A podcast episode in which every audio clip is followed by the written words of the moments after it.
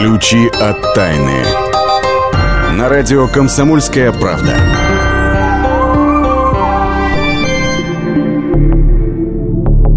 Здравствуйте, все вечерние любители мистики, неизведанного, ну и как-то, может быть, объясняемого наукой.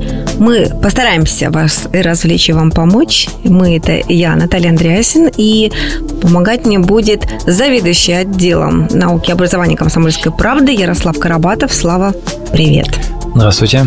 Ну, как мы с тобой договорились, первую часть мы посвятим какому-то открытию ученых, которое нас сразило на повал, можно сказать, да?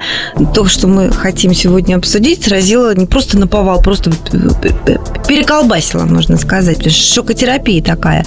Я имею в виду, что ученые вдруг установили, что подземные испытания самого опасного, смертоносного оружия, атомного оружия, они, оказывается, могут быть полезны. Давай как-то разберемся в этом. Значит, да, ну, история на самом деле э, сенсационная, потому что э, мы знаем, что атомное оружие – это вот самое страшное и самое губительное вообще все, то, что явление, которое существует на земном шаре. Вот. И тут неожиданно выяснилось, что на самом деле оно э, спасло сотни тысяч, если, а может быть и миллионы людей. Вот. И совершенно неожиданным образом выяснилось, что подземные ядерные испытания, которые проводили члены ядерного клуба на протяжении где-то 25 лет э, с 57 по 92 годы, они на, э, вот в этот период а количество землетрясений, причем так, таких э, катастрофических землетрясений, в которых и гибнет основная масса людей, их, собственно, не было. То есть взяли порог магнитуда, сила сейсмических явлений в 8,3 балла. Это очень много. Это такое разрушительная да, стихия, ну, да? Это вот для того, чтобы было понятно, например, э, цунами, которое э, в Индийском океане в 2006 году унесло жизни там сотен тысяч людей. Угу. Вот, вот это э, явление, мы говорим о явлениях такого порядка. Так вот, выяснилось, что вот как раз если бы ядерные испытания продолжались, допустим, в 2006 году, то такого бы явления не было. Или бы оно было, но не с таким размахом и не с такой силой случайно совершенно наткнулись в интернете на публикацию. Это научная работа, которую еще в пять лет назад опубликовали в научном сборнике наши российские ученые. Это Алексей Фридман и Евгений Поличенко. Фридман – это, ну, сейчас он уже не с нами, выдающийся академик, и Поличенко. Вот мы ему позвонили, и попросили объяснить, каков механизм вообще этого воздействия, каким образом это происходит. Предлагаю его послушать Давай, сейчас. да. А вот для простого читателя можете э, простыми словами объяснить, как вот эти механизмы взаимосвязаны? Ядерные взрывы и землетрясение вот такое вот. А, ну, это просто, конечно. Ядерные взрывы снимают напряжение в земной коре. Напряжение в земной коре – это и есть причина, по которым происходит землетрясение. То есть литосферные плиты э, друг на друга находят, да, напряжение увеличивается, увеличивается, увеличивается, и в какой-то момент их прочность недостаточна для того, чтобы выдерживать это напряжение. И э, плита ломается. Плита ломается, происходит землетрясение. Вот и все. А ядерный взрыв, он просто снимает это напряжение. Угу. То есть он как бы трясет литосферные плиты, и вот это напряжение, оно уходит. Просто такая крупномасштабная, мощная встряска. Естественно, э, мы с э, Евгением Валерьевичем продолжали разговор. Возникает вопрос, ну, действительно, э, сенсация. Миллион людей можно спасти. Почему об этом ни в научной литературе, ни в популярной не, не, не говорится? Почему об этом не снимают там Я подозреваю, что ответ очевиден, потому что это подтолкнет державы к тому, чтобы возобновить ядерное противостояние. Или есть другая версия? А, нет, он говорит следующим образом. А, по, по, по версии а, вот нашего собеседника, а, губительность землетрясения зависит не столько от абсолютных величин. Допустим, вот они брали величину 8,3 э, балла магнитуда, а от того, насколько близко эпицентр землетрясения располагается к населенному пункту. Вот, допустим, известное землетрясение 66 года в Ташкенте, которое разрушило практически половину города. А выяснилось, что ну, сама магнитуда была, э, вернее, явление было магнитуда небольшое, где-то 5,2 балла. Но поскольку эпицентр располагался всего где-то ну, от 3 до 8 километров по разным, по разным источникам, вот э, относительно на небольшой глубине, это вызвало совершенно катастрофические последствия. Соответственно, возникает вопрос, как вот это знание, то, что подземные ядерные взрывы предохраняют планету от, земли, от сильных землетрясений, как его применить на практике? И вот тут-то как раз и э, возникает такая странная ситуация. Потому что если мы должны э, ну, разрядить напряжение в земной коре э, где-то рядом с населенным пунктом, соответственно, да. мы должны подорвать ядерный заряд. Да, рядом, рядом с городом, угу. да. И возникает вопрос, а что страшнее? Землетрясение то ли будет, то ли нет. Ну, есть там возможности прогнозировать его, но они несовершенны. Но мы совершенно точно знаем, что если мы взорвем ядерную бомбу, например, рядом с ну, где-нибудь там на Кавказе, да, то жители будут очень недовольны. Это ну, и потом люди, в люди, случае. люди же погибнут, это же тоже а, очевидно. Ну, э, ну, в каком-то временном промежутке. Ну, а ну, есть выход? Негативные экологические последствия. Безусловно. Совершенно, да. Вот. Выхода пока нет. То есть это, я спросил Полищенко, то есть мы, получается, мы оказались в такой ситуации, что мы э, в парадоксальной ситуации мы получили уникальное знание, но не знаем, как им воспользоваться. Ну, говорит, ну да, такое случается сплошь и рядом. Может быть, через какое-то время а, люди найдут способ взрывать точечно, взрывать безопасно вблизи городов. Вот. Но пока мы э, вот такой технологии не имеем. Да, вот так вот у нас бывает, что ученые делают какие-то открытия, а потом сами не знают, как с ними поступать. Такого на открывают иной раз, что мама не горюй. Ну, посмотрим, время покажет, как с этим быть. А в следующей части нашей программы мы перейдем к таким вещам, про которые мы точно знаем, как с ними быть. К местам силы, которые существуют в нашей стране и которые, как уже доказано, не то что веками, а тысячелетиями помогают людям обрести те самые силы из космоса практически. Подробнее через несколько минут. Оставайтесь с нами. Каждую субботу с 16 до 17 часов на радиостанции «Комсомольская правда» я, Леонид Альшанский, почетный адвокат России, веду передачу «Народный адвокат» и отвечаю на ваши вопросы по проблемам административного права, ГАИ, таможенник, пограничник, гражданского права, дачной амнистии, земельных отношений, обманы страховых компаний. Обо всем этом вы услышите в наших передачах каждую субботу с 16 до 17 часов. Ключи от тайны. На радио «Комсомольская правда».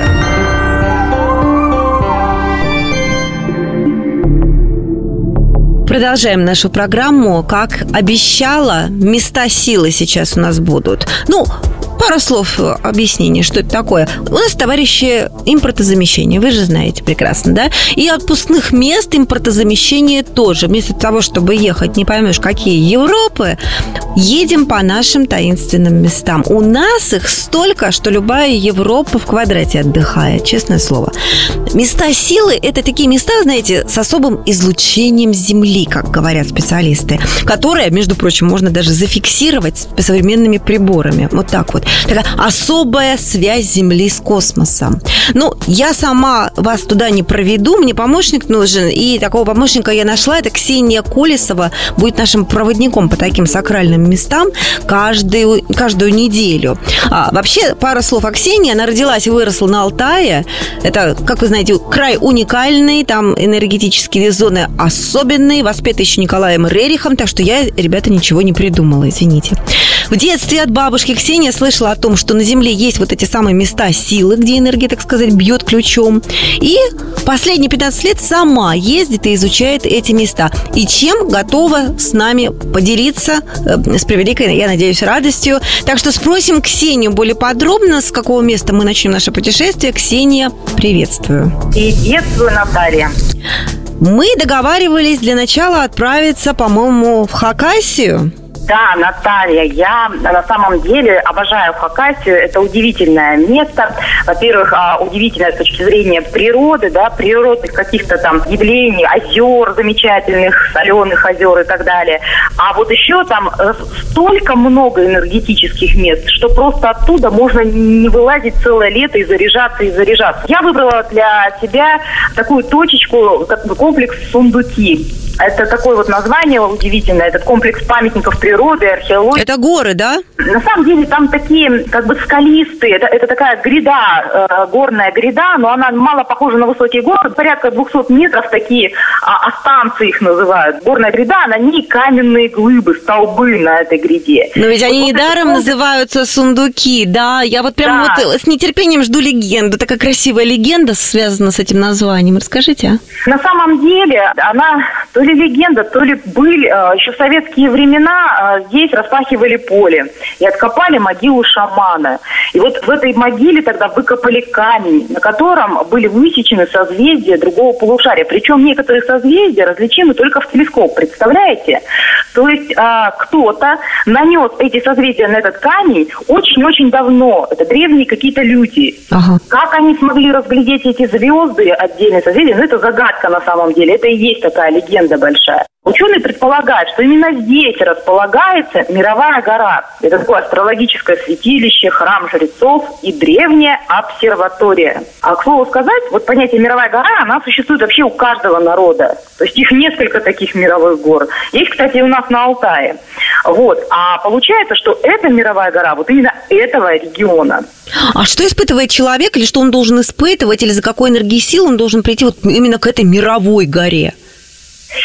Тут такая тоже э, легенда существует, да, что духи Хакасии, они не всех еще подпустят к этой мировой горе. И вот масса людей, я насколько знаю, многие, ну, люди, которые увлекаются такими местами, э, туристы, да, так вот люди, которые туристы увлеченные, ищут это место и не могут найти, представляете? То есть им объясняют, как доехать, как дойти. Но горы, э, духи вот этих вот э, сундуков, вот эти духи Хакасии, они не пускают этих туристов. Почему? Вопрос. А вот, видимо, не все идут с ясной какой-то целью, с добрыми намерениями в это место, не очистились, не понимают. Ну, тут масса таких нюансов, которые нужно вот прислушаться к себе и понять, зачем ты туда идешь и что ты хочешь найти в этих местах. И вот если ты хочешь попросить о каком-то финансовом благополучии, о каких-то материальных благах, ты не найдешь это место. Духи не подпустят к этому месту. А вот если ты идешь именно за духовным обогащением, понять свой путь, найти свою какую-то вот эту силу внутреннюю, чтобы дальше какие-то свершения, да, были, вот тогда ты обязательно найдешь вот это место сундуки. А я слышала, есть еще одна версия, что якобы за какие-то а, перевалы в этих горах, в сундуках, людей не пропускают, опять-таки, древние духи. Почему? Потому что эти места использовались для жертвоприношений и захоронений национальных лидеров когда-то. Совершенно верно. Там, например, а, есть, а, по-моему, третьи сундуки, да, там вообще всего их пять штук таких явно отличаются. Вообще насчитывают 20, но явно видимые и явно такие, ну, как бы очевидные, да, это пять сундуков. Вот первый сундук, это я говорила о том, что это вот какие-то астрологические вещи. Второй сундук, это особенно любят фотографировать туристы, потому что это сооруженные такие домики духов, называются многочисленные каменные пирамидки. А третьи сундуки, это как раз захоронения, где проходили обряды захоронения шаманов и, и, и так далее. Вот. Uh-huh. И есть четвертые сундуки, это Петро иероглифы. И есть самый южный, пятый сундук. Вот здесь как раз шаманы проводили свои обряды и встречали солнце. Вот это самое сильное место. Причем а, вот есть некая площадка, откуда как бы можно видеть все да, сундуки. Но на эту площадку именно жрецы и шамана не рекомендуют вставать. Вот именно Почему? там как раз можно и потерять все силы. А, а вот если обойти с обратной стороны, то есть как бы как бы с изнанки, да, то э, тогда действительно там можно зарядиться и получить вот определенные силы такие. Как добраться, кстати говоря, до этих мест? Двух да, словах. добираться нужно, ну, самолетом, поездом, на машине. Мы ездим на машине, вообще стараемся ездить на машине э, к таким местам, да. Но кому далеко добираться, э, можно добраться самолетом, поездом до Абакан, столицы Республики Хакасия. Далее по дороге Абакан, поселок Шира. Это около 175 километров. А камень здоровья, так сказать, или камень желания с собой можно взять? Я хочу просто сказать, что это место, а это же заповедник, по большому счету. Вы знаете, оттуда нельзя ничего уносить с собой. Ничего, кроме положительной энергии. Спасибо большое. Это наш проводник по сакральным местам Ксения Кулесова. Она будет готовиться к следующему нашему путешествию. Ну, а вы можете готовиться к поездке в Хакасию. А мы перейдем сейчас от мест нашей силы к следующей нашей рубрике от наших, еще раз, мест силы, к нашим ученым, которые у нас много чего интересного открыли последнее время. Выберем только одно открытие, которое вас непременно удивит. И у нас на связи мой коллега из э, Новосибирска, это практически столица наших ученых, э, Вадим Алексеев. Вадим, привет. Приветствую.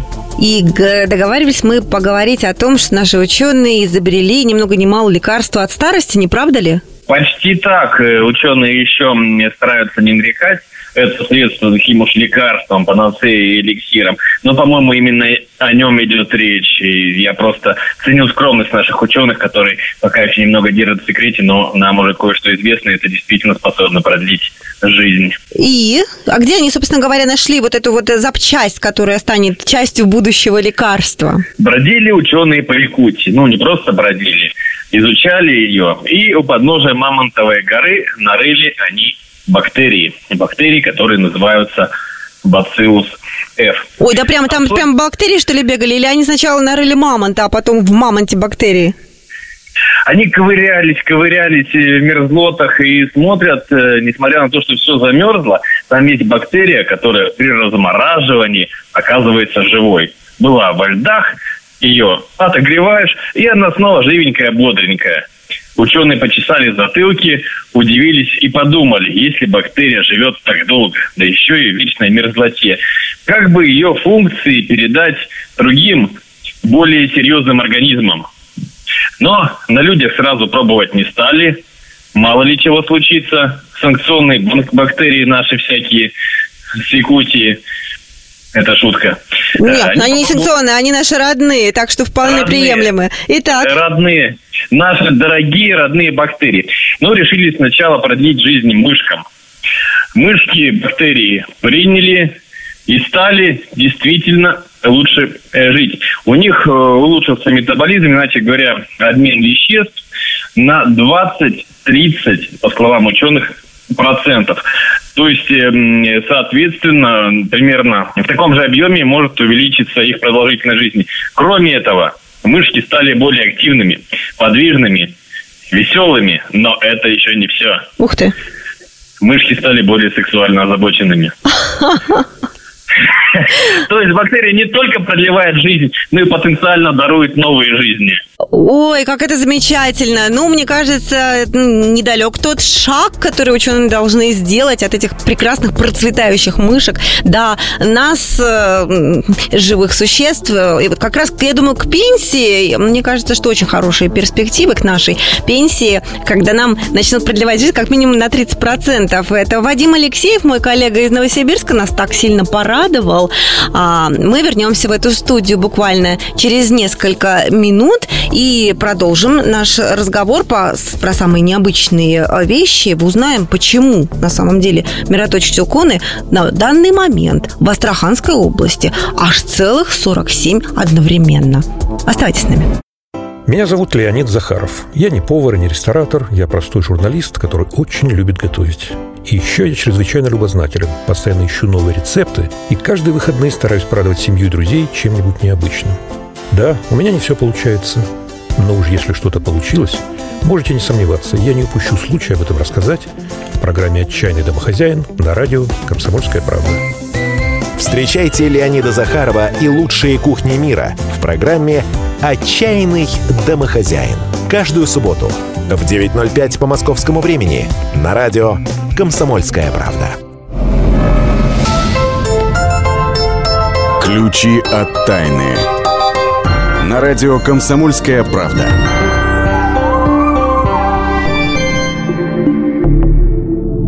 И снова здравствуйте все любители мистики или, по крайней мере, любители а, найти ответы на какие-то совершенно неожиданные, непознанные вопросы.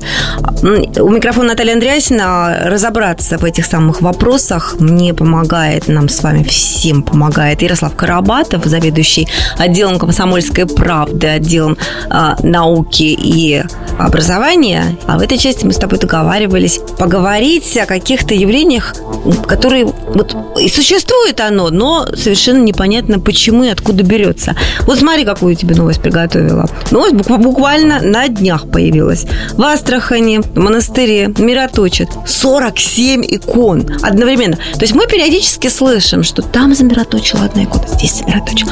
А тут 47 одновременно. Сергия Радонежского, Божьей Матери, Иоанна Крестителя и так далее, и так далее. Более того, священник местный говорит, что мир источается с прошлого года. Ну и, конечно, э, объяснение у верующих людей таково, что Господь хочет прославить то место, в котором э, э, начинают, так сказать, плакать иконы, так говорят, да, что они плачут. Давай попробуем с научной точки зрения. Есть какое-то объяснение? Давай, очень интересный феномен.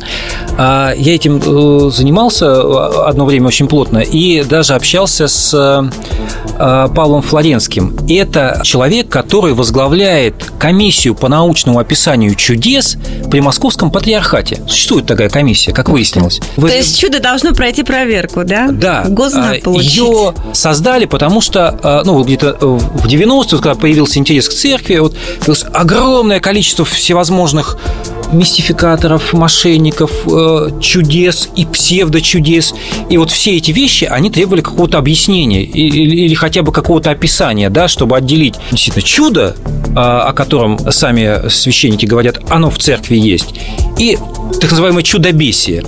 Так вот. А это тоже церковный термин такой? А, чудобесие, да. Ух ты. Да. Так. А, ну, это вот э, тяга к вот таким вот к чудесам, которые якобы совершаются, ну, не с Божьей помощью, а с помощью чего-то еще. Угу. Так вот, значит, специальная комиссия при Московском патриархате пыталась объяснить, пыталась не объяснить, а зафиксировать, хотя бы зафиксировать явление мироточения. Значит, самое интересное, во-первых, что они говорят, ни одна, ни одна великая и даже не великая, а известная икона никогда не мироточила. Допустим, Троица Андрея Рублева, там, Владимирская э, икона Божьей Матери и так далее, и так далее, и так далее. Ни одна никогда не мироточила. Это, это факт. Значит, второй момент. У комиссии есть э, такой отряд быстрого реагирования, который говорит, мы готовы выехать в любое место, там, э, где мироточат иконы, и провести научный эксперимент. Значит, икону ставим на э, высокоточные весы, так. Э, закрываем колпаком, ставим э, видеокамеры как гарантия того, что к ней никто не подходил, никто не прикасался. И таким образом, вот, ну, используя э, значит, закон сохранения вещества, да, то есть если где-то убыло, где-то, то где-то должно было... Замеряем что происходит с этой иконой, мироточит ли она на самом деле. Так вот, говорит, ни разу, когда вот э, появляется известие о том, что вот что-то что мироточит, мы говорим, а, ребята, мы к вам едем, и э, давайте вот таким вот образом. И потом э, эти люди куда-то исчезали. Сами... То есть они не в силах были доказать ничего другого, Они да? не хотели этого ну, как говорят, икона обиделась. Вот, и, ну, было несколько случаев, когда вот, ну, они действительно проводили такие эксперименты, и этого эффекта не было. А, в таком случае э, вот эти люди говорили, что, ну, вы знаете, икона обиделась и перестала мироточить. Угу. Вот. Но на самом деле а, позиция священников, допустим, вот э, Павла Флоренского такова, что молиться в церкви нужно Богу, а не маслу. И хороший священник, мироточащую икону, если увидит, что э, там масло течет, он ее возьмет и спрячет от глаз подальше, а, чтобы не смущать вот этим вот... Поверие, чтобы да. такое не, не раздражать да, людей. потому что нужно думать о Боге, ага. нужно думать о Евангелии э, и не ждать, что Господь Бог прямо в церкви начнет... Э, Знаки какие-то посылать. Да, доставать из цилиндра кроликов и другие такие вот вещи. И вот все, что связано с э, мироточением, с какими-то чудесами и так далее, и так далее, это всегда происходит во времена неофитства, когда вот большое количество новых людей приходит в церковь, они еще не знают, что они ищут, и не совсем хорошо понимают суть учения, да? Вот, поэтому к мироточению нужно спокойно.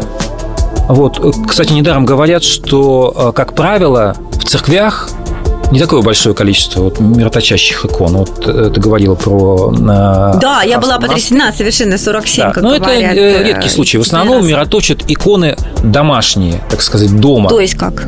Ну, а, вот, которые дома да, у тебя дома. находятся. Э, Причем бывают случаи, как установила комиссия по вот, научному объяснению этих угу. явлений, бывали случаи даже ну, откровенного мошенничества, когда она из хозяек таких икон вот, рассказывала, привлекала большое количество людей, а на самом деле ей нужно было просто продать эту квартиру, вот, а потом она продала и уехала. Ну, надо же. Вот, бывают даже такие совершенно не связанные с... Посмотрел Слава на потолок? Да, с, на небо. с церковными угу. делами э, и с учением Христа вещи. Кстати, есть еще одна любопытная история, которую нужно рассказать. Самым первым исследователем а, вот, э, с научной точки зрения вот этого явления мироточения был э, по легенде государь Петр I. Ну, ты знаешь что знаменитую историю, что когда шведская война, металла не хватает, он отдал приказ снимать колокола. Да. Естественно, угу. на него многие обиделись э, в церковном мире, и священники зачастую вот так вот не очень хорошо отзывались о деятельности Петра Алексеевича. Вот. И, в частности, вот такие явления, как мироточение икон, тоже объясняли тем, что вот она, э, Богородица мироточит, потому что якобы вот то, что делает государь, вот это вызывает ее печаль, и она вот э, печальна именно по этому поводу. А на самом деле? Значит, ну, Петр был человек решительных действий. И как только он узнал, что в каком-то церкви, э, значит, мироточит икона, и священник объясняет это тем, что вот Петр ведет себя неподобающим образом, он приехал в эту церковь, взял эту икону и просто разломал ее, чтобы посмотреть, а что же происходит. Батюшки. Ну, вот, э, выяснилось, э, что это была мистификация. Напротив глаз Богородицы были такие отверстия с обратной стороны, куда помещали твердое масло, и потом, когда там в церкви было тепло или подносили Или подносили свечу, да, масло, масло масло стекало, и возникало такое явление. К такого рода чудесам нужно относиться очень серьезно. И главное, как говорят, опять же, священники, главное чудо – это не то, что масло капает. Главное чудо – это вот то, что происходит в нашей жизни, и то, что происходит с нашими душами. Вот давайте об этом не забывать. Очень хорошо. Э, действительно, давайте об этом не, не забывать. Хотя бы с этой загадкой мы как-то более или менее разобрались. А вот история, которая приключилась во времена Первой мировой войны, когда бесследно бесследно пропал целый полк, она не оставляет нам пока никаких версий. Послушайте нашу постоянную рубрику «Темные истории» об этом, о судьбе этого полка. А мы вернемся в студию через несколько минут.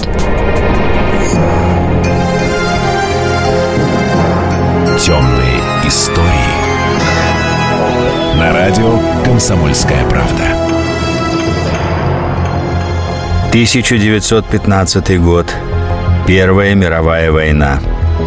Британский генерал Эйен Гамильтон прислал военному министру Горацио Китченеру странное донесение.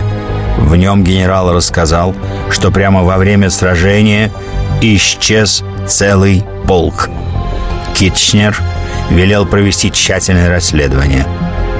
В Турции, на Галипольском полуострове, шли ожесточенные бои за Дарданеллу – Решающее сражение произошло 15 августа на широкой равнине. Здесь, на высоте 60, оборонялись крупные силы турок. Выбить противника из хорошо укрепленного района предстояло батальону из состава Норфолкского полка британской армии численностью в 260 солдат и офицеров. В тот момент, когда англичане двинулись на врага, на высоту 60 опустилось огромное облако, больше напоминающее серебристый туман. Норфолкский полк вошел в странную дымку. Раздались выстрелы. Вскоре загадочное облако испарилось. Но на месте сражения никого не было. 260 человек бесследно исчезли. Очевидцы рассказывали, что в день сражения в воздухе висели около восьми туч в форме круглых буханок хлеба. Все эти облака находились прямо над высотой 60. Несмотря на ветер, расположение туч и их форма не изменялись. Многие были уверены, что солдат взяли в плен, однако турецкая сторона выступила с официальным заявлением, что не захватывала в плен английских солдат. Расследование было закрыто. Всех бойцов признали пропавшими без вести. Ключи от тайны.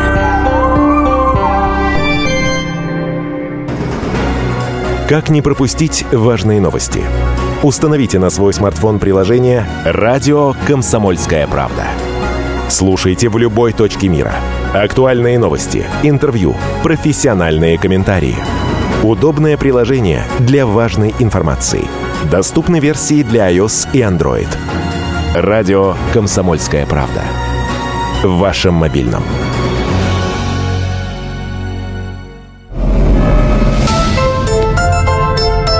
Ключи от тайны. На радио «Комсомольская правда».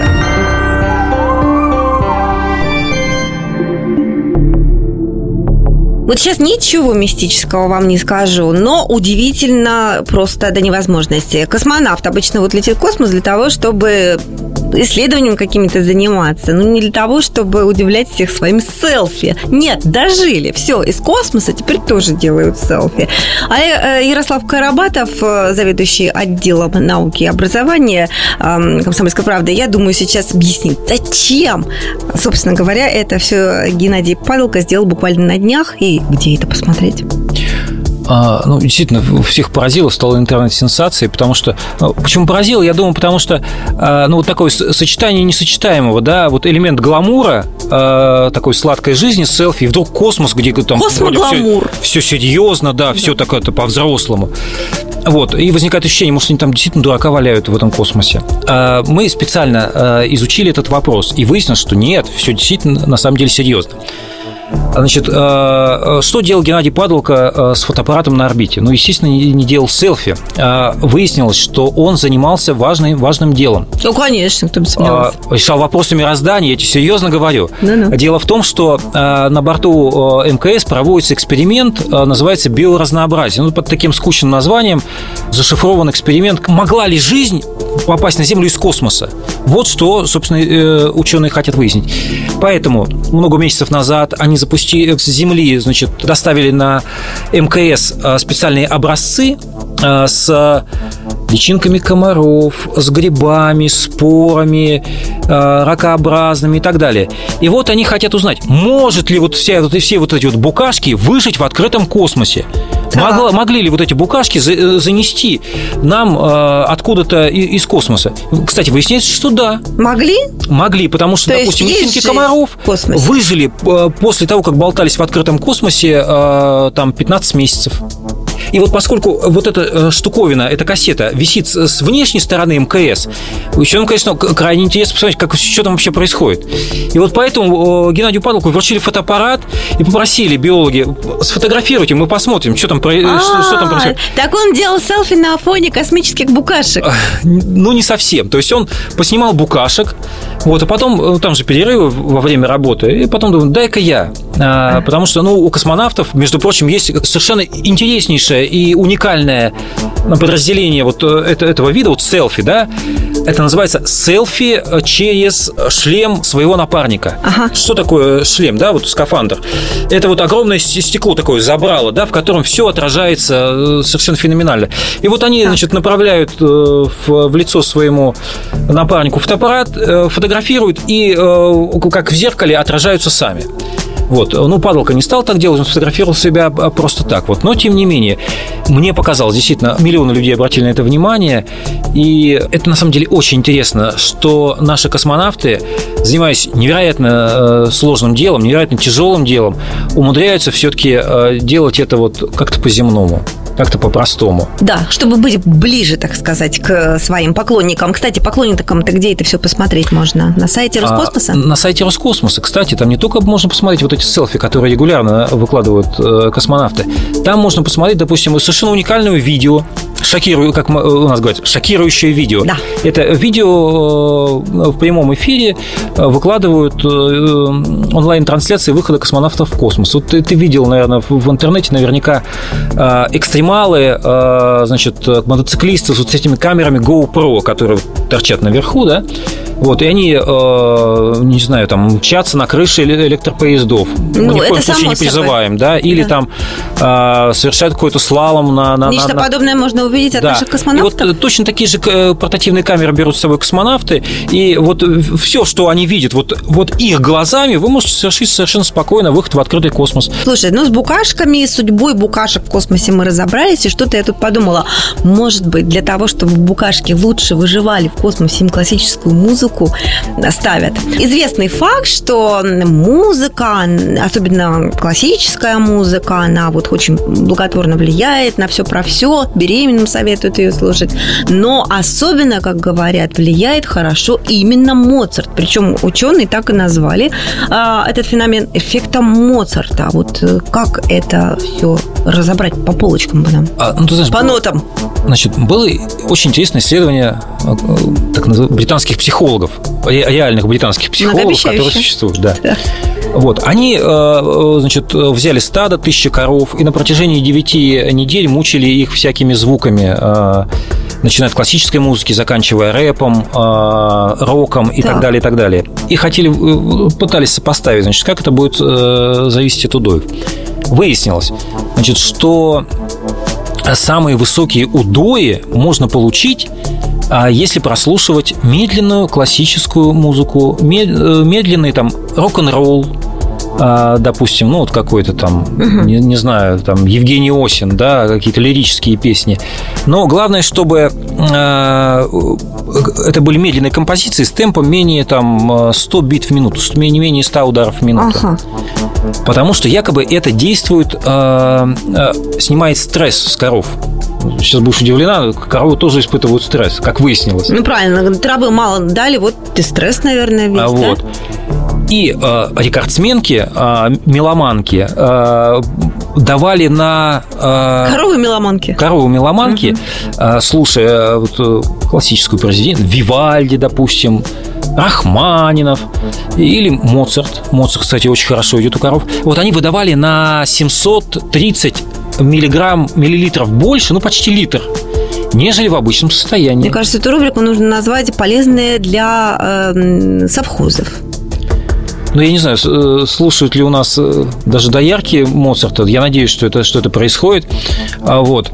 Ну, Неплохо было бы начать, раз это так полезно. Между прочим, не только коров, но и для крыс. Да, это, Вот кстати, прекрасный стимул э, хотя бы дояркам включать Моцарта и классическую За одной музыку. коровой послушать немножко. Еще один опыт был проведен на крысах, да, их заставляли по 12 часов в сутки слушать одну и ту же сонату Моцарта, и потом провели э, эксперимент, пустили их по одному и тому же лабиринту, и, и когда те крысы, которые слушали Моцарта, пробежали лабиринт на 27% по времени быстрее, чем те, которые не слушали никакую музыку. А слушай, ну вот я точно знаю, что в таком случае нужно почаще включать, э, ну, допустим, такие компози... роковые композиции и... или, допустим, вот э, композицию Beatles э, Back in USSR. Потому что э, вот те же самые британские психологи про- проводили эксперимент Так. и давали э, значит, животным слушать э, э, коровам, давали слушать вот такого рода такого рода музыку.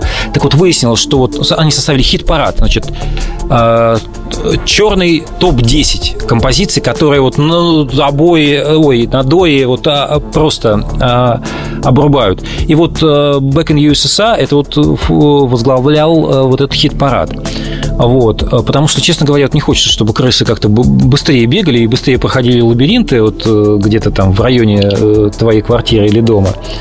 Вот, но, как выяснилось, вот, оказывается, можно таким нехитрым способом хотя бы снизить скорость Отпугнуть. передвижения, да. А, вот оно что. Кстати, это можно сказать, что это даже полезный совет. Правда, это и на кота тоже будет плохо действовать.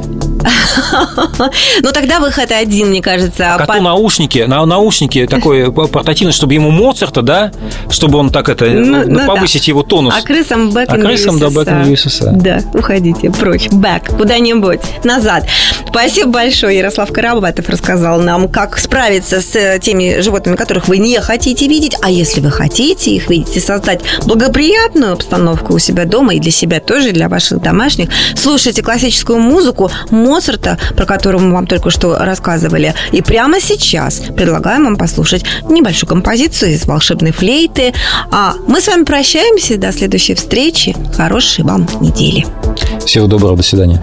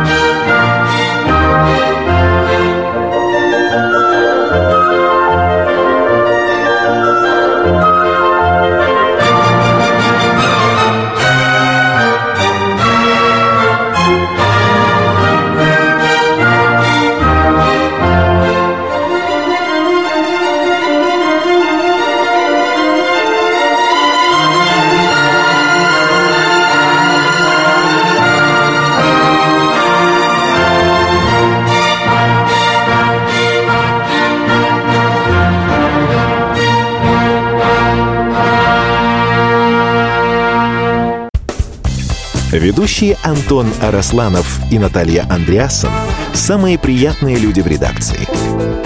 Они настолько располагают к себе, что им не отказывают в интервью даже те, кто принципиально не общается с прессой. Слушайте программу «Культурные люди» на радио «Комсомольская правда».